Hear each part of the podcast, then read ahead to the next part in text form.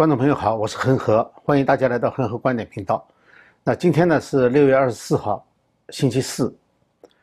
呃，在今天节目之前呢，先讲一下这个，呃，香港的《苹果日报》呃，二十四号，应该那边是昨天，是出版了最后一期。呃，那么我想呢，借这个机会呢，向这个坚守呃新闻自由的这个香港的《苹果日报》和全体员工表示表达我的敬意。呃，这个这个事情应该还没有完。虽然说这个纸版的，呃，这个香港民众也表达了他们对这个《苹果日报》的支持。虽然这个报纸版的，呃，可能暂时停下来，但是我觉得这个事情还没有完。呃，好，那么我们今天呢就开始，呃，讲今天的节目哈。呃，这个今天节目呢，呃，主要是讲一下，呃，我们上次做了这个关于。董经纬可能叛逃的这个消息以后呢，呃，这个节目后面留言的很多。上次节目后来提到一下，也有很多人留言。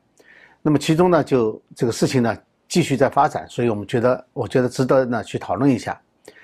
就是这个今天的央视网呢发表了一个录像，呃，就是讲上合组织的成员国有一个安全会议秘书的第十六次会议。那么这个录像呢，呃，放出来以后，那么。呃，有人开始就有人在留言了哈，就说是，呃，这个你说没照片，现在照片出来了，不是吗？现在不仅照片出来了，录像也出来了，呃，但是这个这个录像呢，当然就给了董经纬的镜头，但是我觉得这个录像和这个照片呢都有问题，因为这个录像当中，这个录像并不是一个完整的录像，嗯，这个这个录像当中呢，其实是分了几段，一段呢是这个会议的。呃，发言主要发言人，那么是赵克志的发言，那么这个跟董经纬没有关系。那么第二个呢，是一张照片，就是五个人，中方五个人在一张长桌子上面的照片。那么这张照片呢，是在这之前公安部先发出来的这个会议报道的照片。那么这个呢，董经伟是在最边上。然后呢，还有呢，就是，嗯，但是那是一张照片哈，不是录像。然后录像呢，又有一段是董经纬和他旁边的一个人，两个人，其中董经纬呢在翻这个文件，是一个动作的。那么这就有一个呃比较奇怪的问题了哈，就是这么短短的一个录像，如果是参加一个会议的话，他完全可以不需要剪接，就直截了当的把整个录像拍下来，那就非常说明问题。为什么要剪接？剪辑的原因就是找不到一个完整的录像，他必须从不同的地方把它拿过来。那么，关键问题就在于董经纬翻这个文件的这个这这张这个录像啊，这段录像啊，他和他旁边人啊是不是同一张桌子？这个桌子的颜色不一样，所以很很多人奇怪哈，就说为什么在这张照片上，就是五个人在一起的照片上，它是由五张桌子拼出来的，中间一张长桌子，然后两边两个短桌子，然后在外面又是两个短桌子，这个颜色还不一样。呃，有人比较了，去年就是第十五次会议的时候，它是三张大桌子拼起来的，是完全同样颜色。你不能想象，公安部几个部，呃，安全部联合参加的一个上合组织会议会用。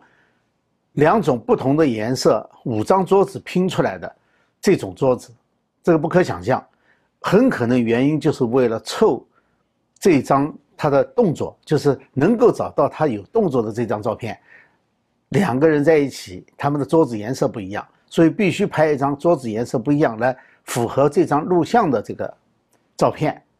来配合，否则你没有办法解释。那当然这是一个一部分了。呃，另外一个比较大的话，我比较关注的大的这个方面呢，是这个上合组织的这个呃安全秘书会议啊，实际上不是一个视频会议，它是一个面对面的会议。这个面对面的会议呢，当然是在上合组织的另外一个成员国开的，只有中国，我估计哈，只有中国没有参加这个会议，是通过视频参加的。但中方的报道呢，完全。隐瞒了这个事实，他给人的印象啊，就是说是以视频参加的会议，好像这个会议就是个视频会议。其实这不是一个视频会议，是面对面的会议。那么现在有人披露出来，就是这个洪州这篇文章的作者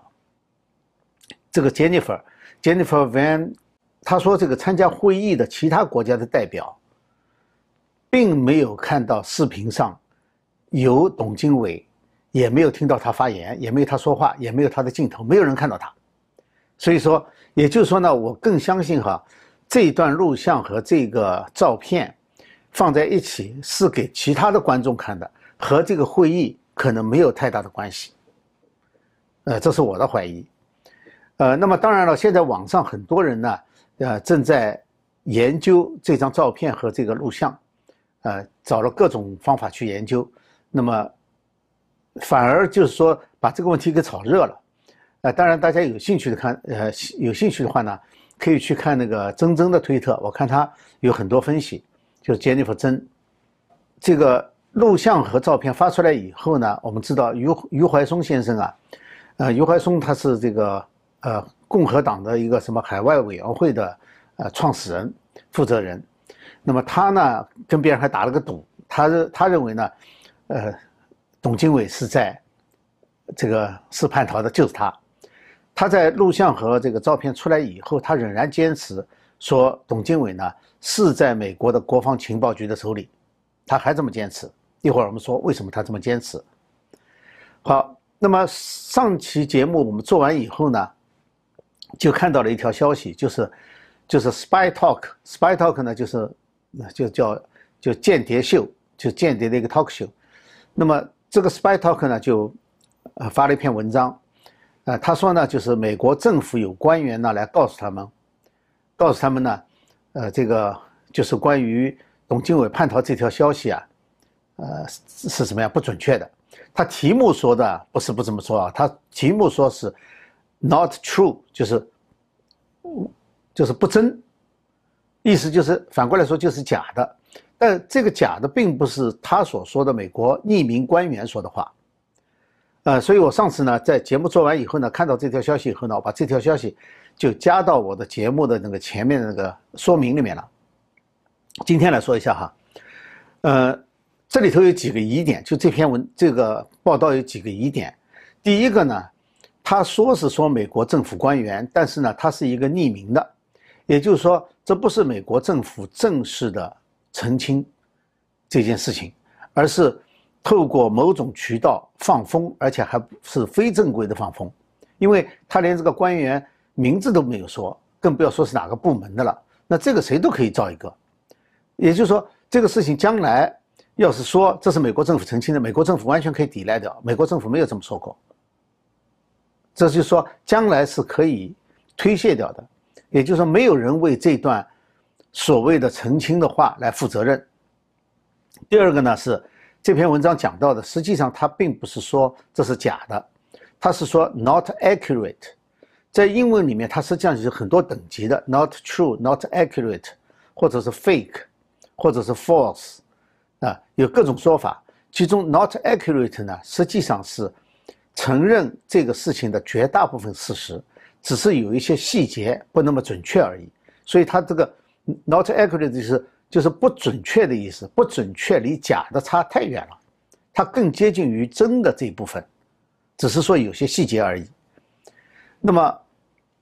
所以说，呃，从这句话也来说，也可以说到，就也可以想象哈，就是整个在外面流传的这个故事啊，真实的成分占大多数。那么哪些是真实，哪些是不真实的？那将来我们可以去，呃，看，呃，我上次讲了，就是说，在完全没有消息来源核实的情况下，这种消息呢，如果说有人出来说这是不准确的，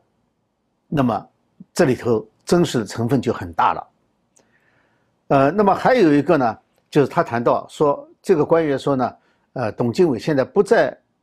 我们手中，不在美国手中。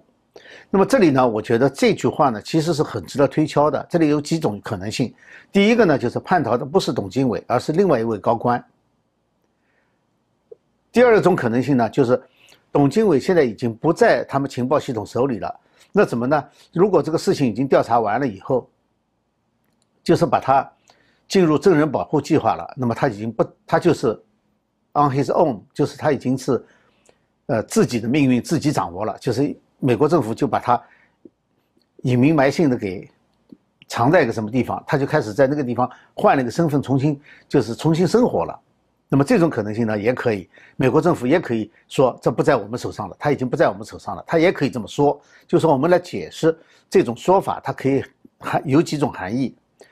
呃，因为他这个时候理论上他已经是自由人了，他不在政府的监管之下。那么还有一个呢，就是董经纬不在美国领土上，不在美国领土，他可以是某一个美国的盟国，或者是一个飞地，比如说关塔那摩基地，关塔那摩基地。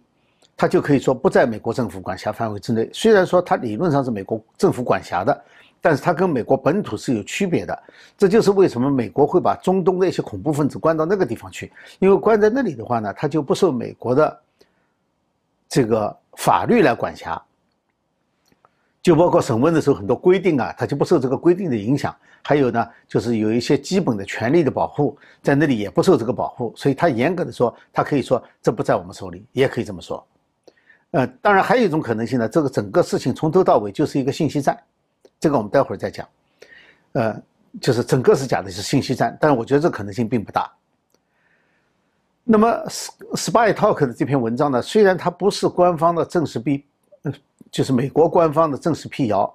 但是呢，它消息确实是来自美国官方。那么，既然消息来自美国官方，美国官方为什么不正式出来澄清？或者说美方完全可以保持沉默，他为什么不保持沉默？按按常规来说的，这么高级别的这个间谍，在没有把所有的调查结束之前，是完全可以保持沉默的。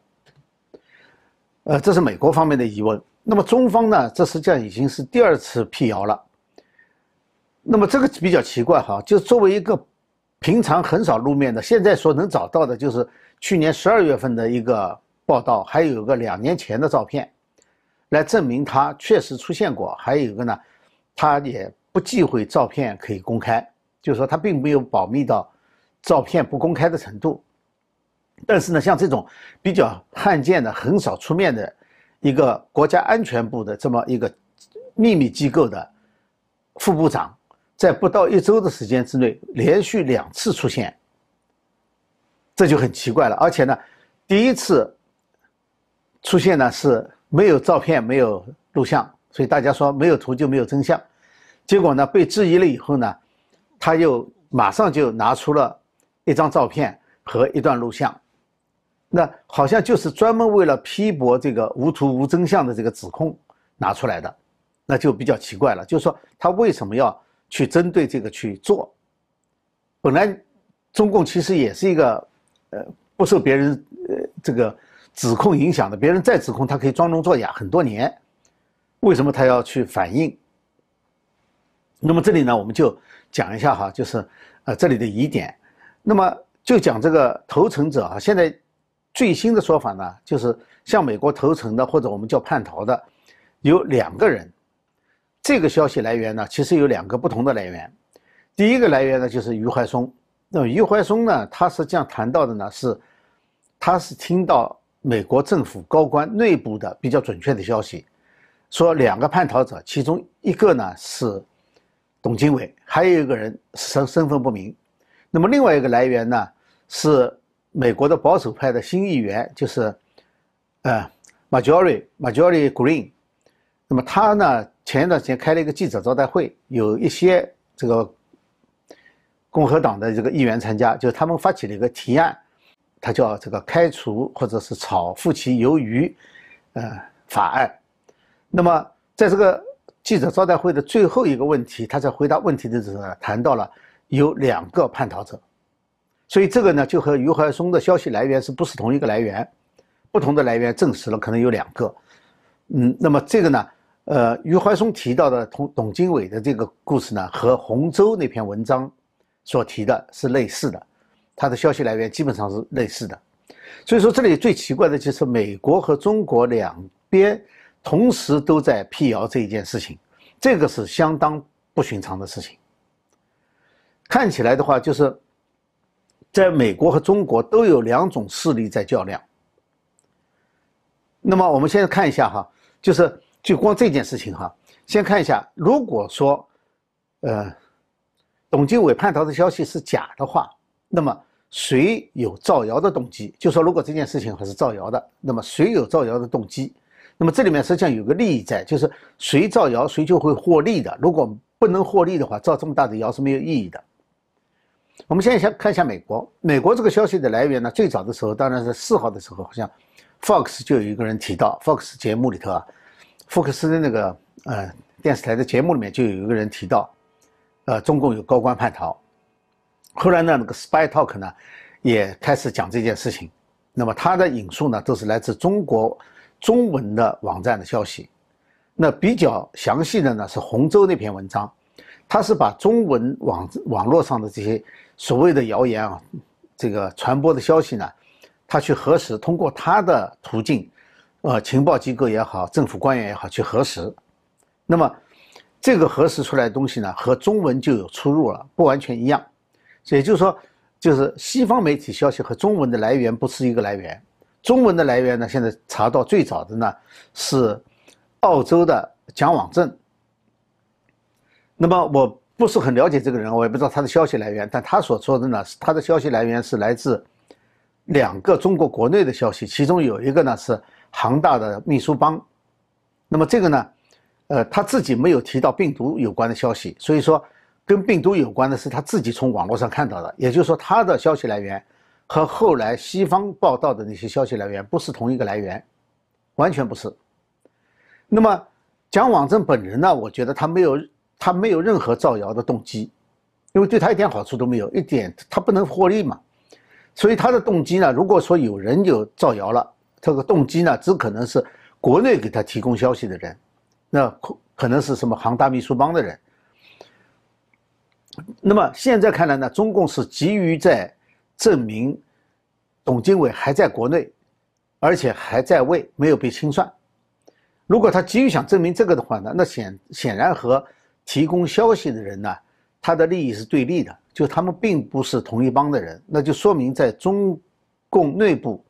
对外放风说董经纬叛逃了，和现在极力想澄清董经纬还在国内没有叛逃。这是两种不同的两个不同的派系，两个不同的势力，至少能证明这一点。如果那么现在说，如果董经纬还在国内的话，那么给蒋网正提供消息的那个秘书帮，他们造谣就没有意义，因为对他们没有任何好处。这个造谣啊是不一样的，这有的有的编一个故事出来啊，它是短期有个效应，为了达到一个目的的。现在想不出来，如果在国内他。这个谣打击不了任何人，呃，当然还有一种可能性，就是故意呢去放风，就引发国际舆论，或者是国国际上，比如说中文网络的一些舆论啊，呃，这个互联网上的一些消息啊传播啊，然后呢再证实这个消息呢是假消息，用这种方式呢来打击海外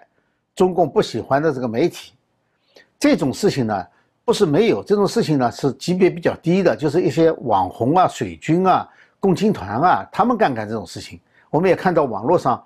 对五毛和这个网军的这个指导的里面有这样的，就是先造一个谣，然后呢再去辟谣，然后就把别人的这个信誉给打掉。但是呢，中共高层，呃，制造一个对自己伤害这么大的谣言，来打击海外的，呃。非常广泛的、没有目标的这种自媒体或者是一些小媒体，那我觉得这些意义是不大的。这而对中共的来说的话，这个风险就太大。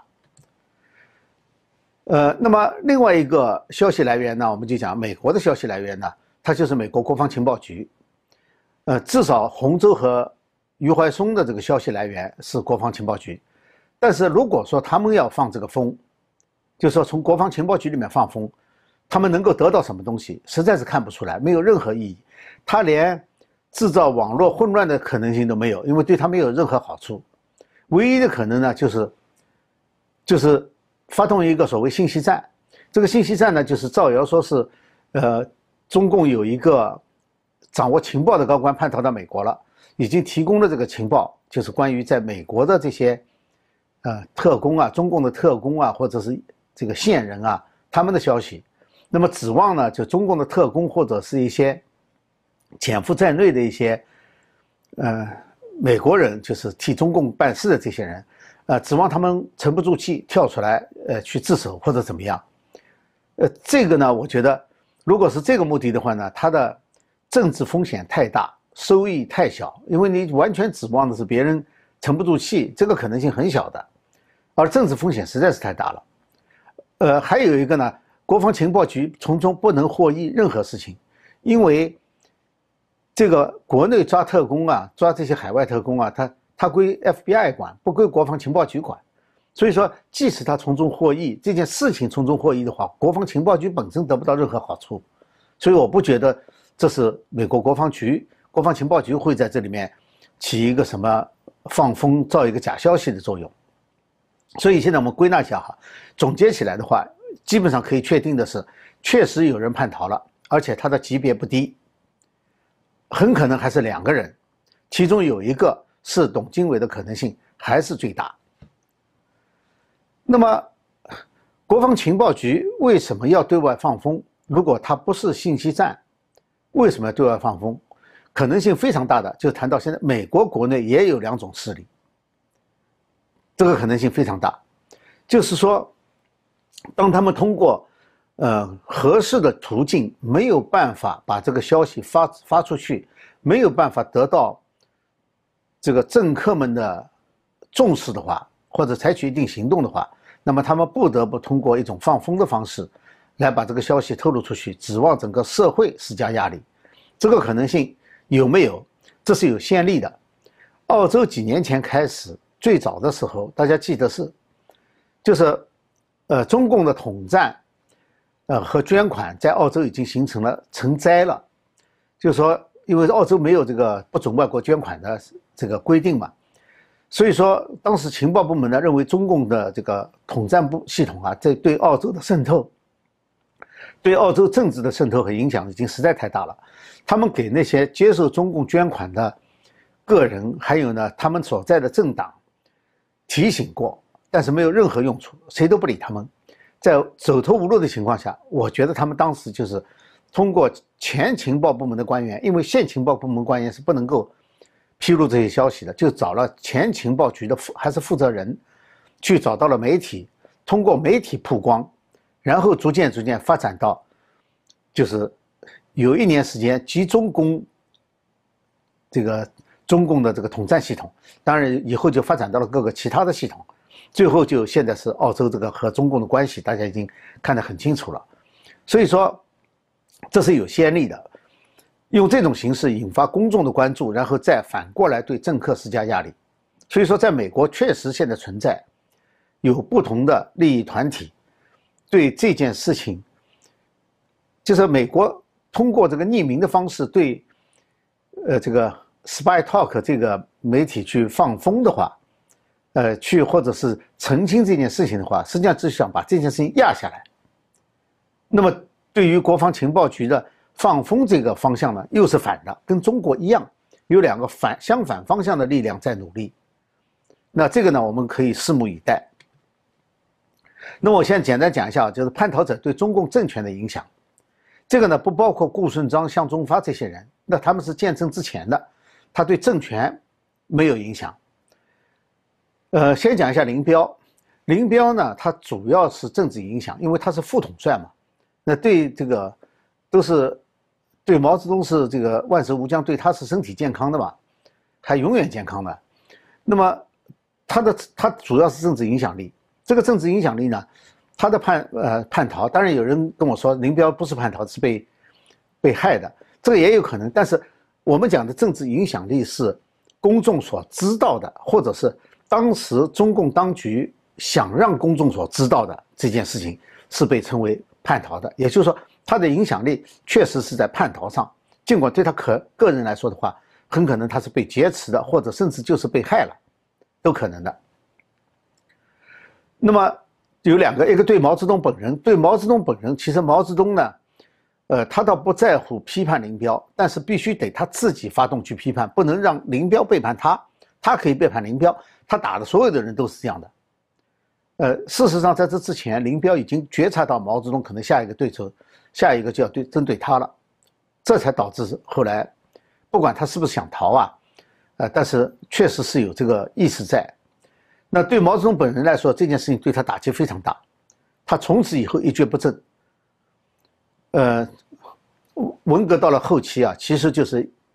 一波政治运动一波不如一波了，其原因就是毛泽东已经丧失了他的那个锋这个锋芒了，就从林彪开始的。那另外一个呢，就对中国人的影响，就是无论林彪的这个叛逃是真是假哈，当时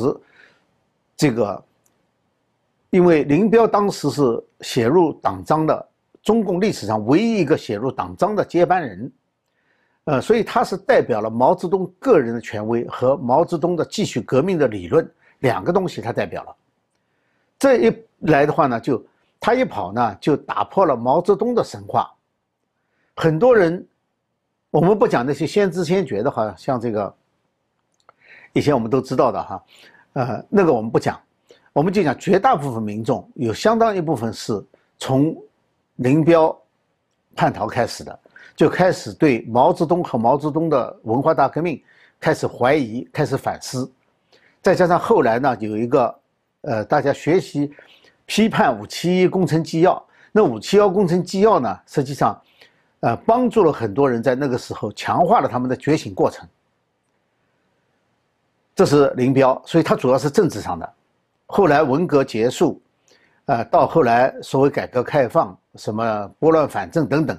呃，他的在整个文革过程当中，他的开始就起源于林彪。